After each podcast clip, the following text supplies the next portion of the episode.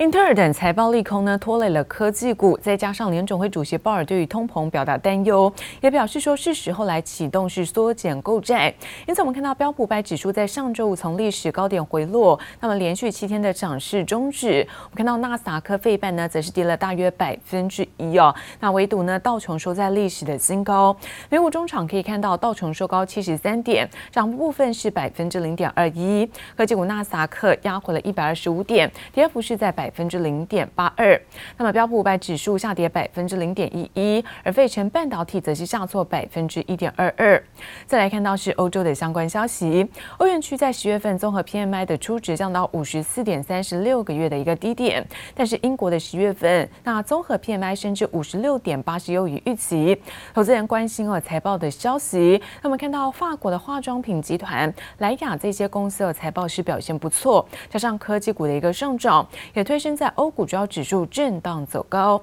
那么中场德国部分可以看到收高呢是百分之零点四六，而法国涨幅则在百分之零点七一。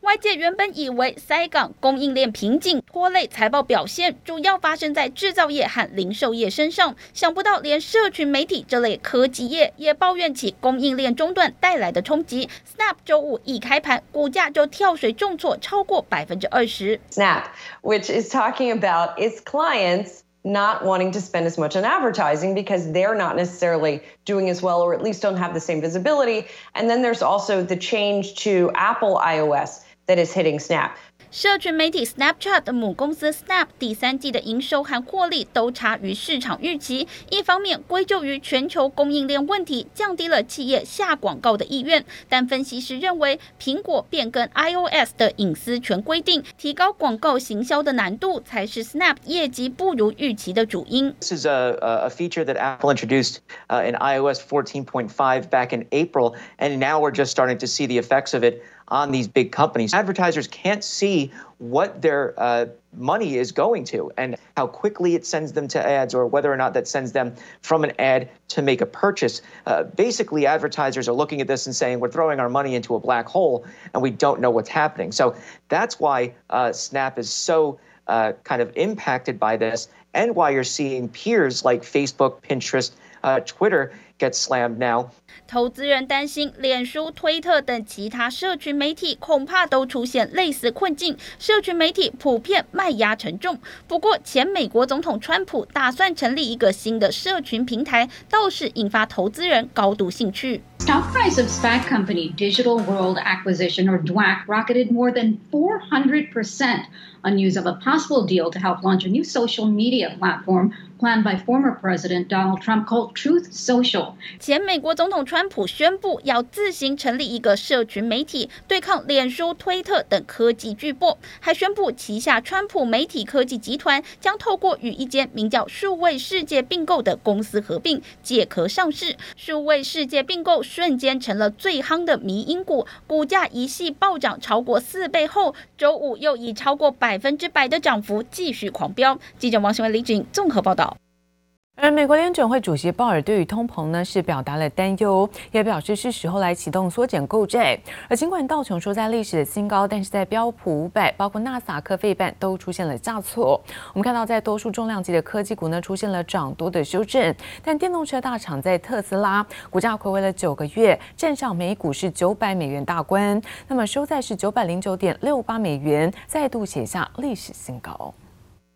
联准会主席鲍尔在国际清算银行会议中最新表示，全球供应链短缺可能导致高通膨持续到明年，甚至比预期更持久。联准会认为缩减购债时机已到，但还不到升息的时候。此番言论也影响了市场投资人情绪。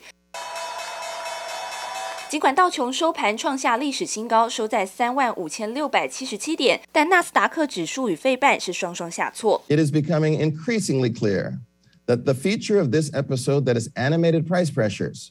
mainly the intense and widespread supply chain disruptions, will not be brief. 联准会购债进度持续成为鹰派与鸽派各分行总裁讨论焦点。周五科技股当中，电动车大厂特斯拉股价睽违九个月站上每股九百美元大关，收在九百零九点六八美元，写下历史新高。但 Snap 对广告支出的看法谨慎，股价一度暴跌超过百分之二十。脸书、Google 母公司 Alphabet 与 Twitter 也出现下挫。I really think earnings is going to be that much of a mystery or a concern to the market. I mean, we know we're going to get out of this year with a reasonable amount of earnings growth. I think there is, though, the overriding theme of are we going to have embedded inflation? What might the Fed do about it? 苹果、亚马逊、脸书等重量级科技股将在下周陆续公布财报，也势必将左右十月最后一周多空行情表现。记者周田丽、邱文杰综合报道。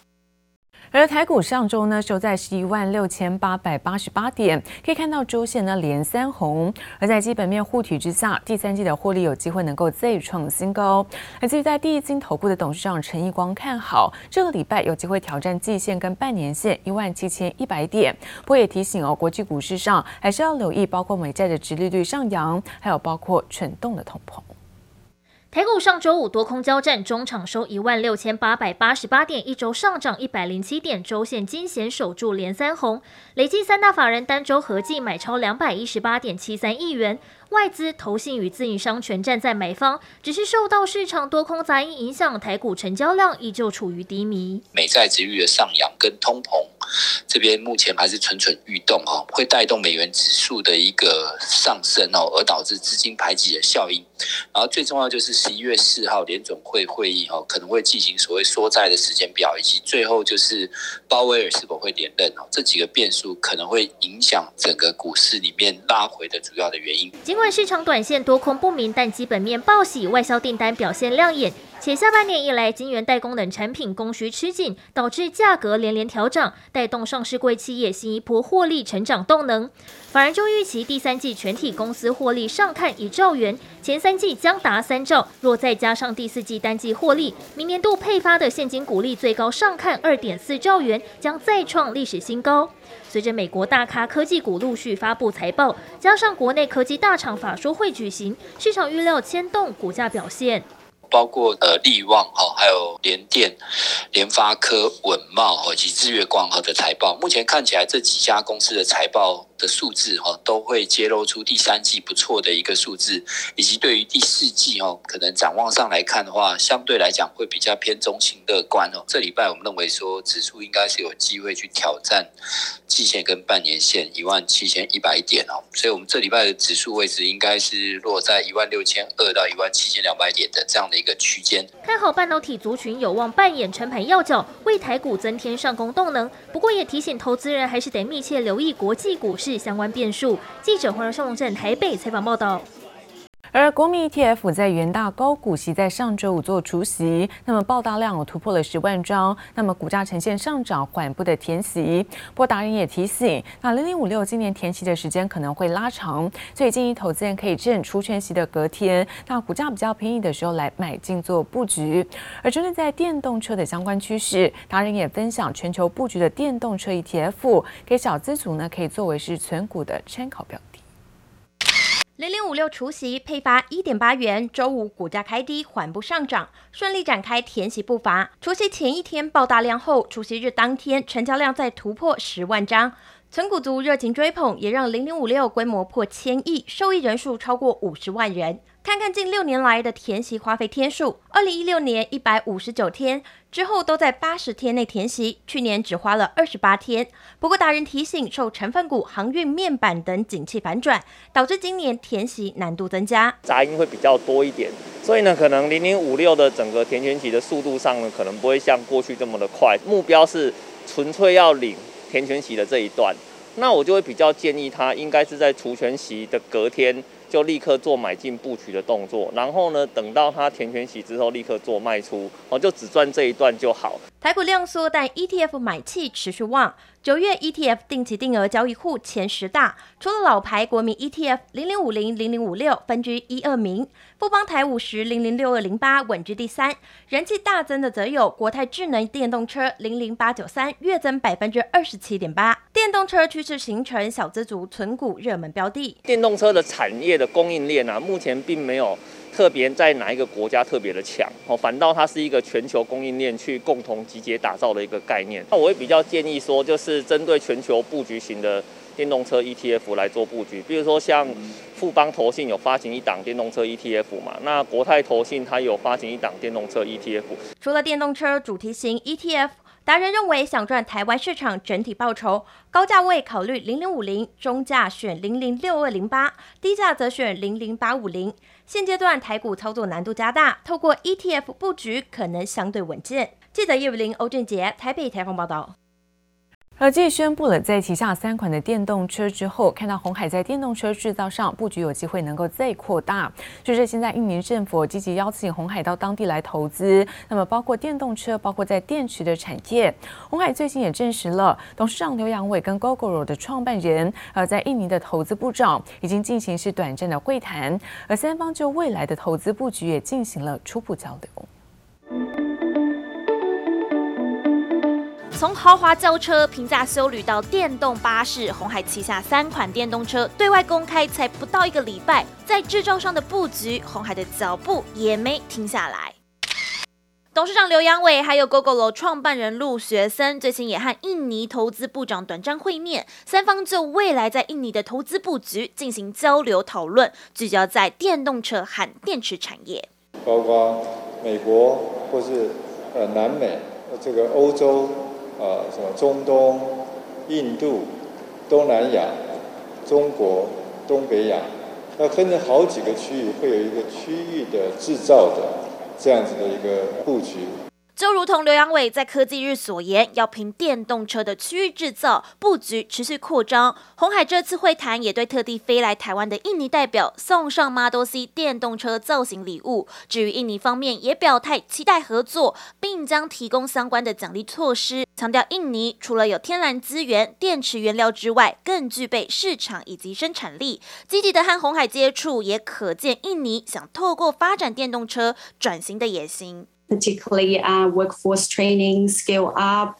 Uh, the workforce um, is a difficult task. And of course, on top of that, um, there are also uh, competitors for EV investment from other ASEAN countries, its neighbors, for example, um, Thailand, Philippines, Vietnam, and India all have their own EV manufacturing plants. 目前印尼的电动机车渗透率为销售总量的百分之零点七至百分之零点九，市场发展潜力相当庞大。生产上，印尼政府也喊出目标，在二零三零年每年可以生产六十万辆电动汽车以及两百五十万辆电动机车。不过，面对其他东南亚国家对电动车制造同样野心满满，也难怪印尼想借助红海之力，就盼能跟上趋势，抢食这块市场大饼。